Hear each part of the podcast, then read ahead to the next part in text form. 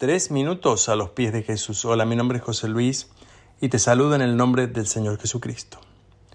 Estábamos viendo el capítulo 4, verso 8 de Filipenses, donde nos habla justamente de cómo debemos dirigir nuestros pensamientos y a qué puertos podemos llevarlos para que nuestros pensamientos sean una experiencia de bendición a nuestra vida. Habíamos visto la verdad como tal, la honestidad, la justicia, la pureza, la amabilidad y también habíamos visto todo aquello que es excelente. Hoy nos toca la última parte a mi punto de vista, cuando dice, si hay virtud alguna, si algo digno de alabanza. Claro, nuestros pensamientos, sin lugar a dudas, muchas veces son impulsos que no podemos controlar. ¿Por qué? Porque son reacciones concretas de lo que está ocurriendo en ese momento o de lo que nos preocupa en esa situación.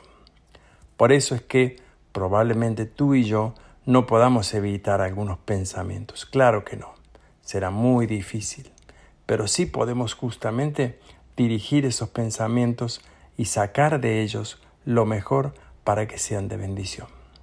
Cuando nosotros hablamos de virtud y de dignidad, o mejor dicho, de alabanza en los pensamientos, tenemos que saber justamente en descubrir aquellas cosas. ¿Vale la pena pensar en esto? Quizás esta sea la pregunta que nos ayude a descubrir esto. ¿Vale la pena que yo me entristezca con esto? ¿Vale la pena seguir pensando estas cosas que ya me han hecho daño, me han producido dolor?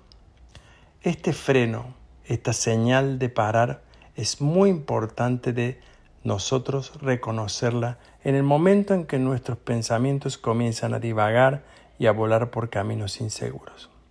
Por eso, yo te quiero invitar hoy a que utilices esta pregunta.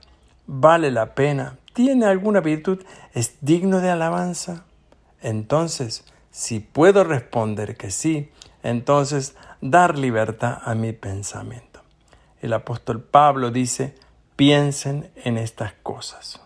Finalmente termina el verso nuevo y dice, lo que aprendiste y recibiste y oíste de mí, haced esto, y el Dios de paz estará con vosotros.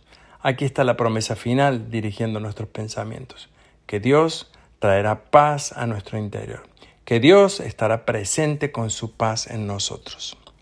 ¿Y tú qué piensas de esto? Nos gustaría escuchar tu testimonio u opinión, puedes dejárnoslos en iglesialatina.com. Que tengas un día muy bendecido.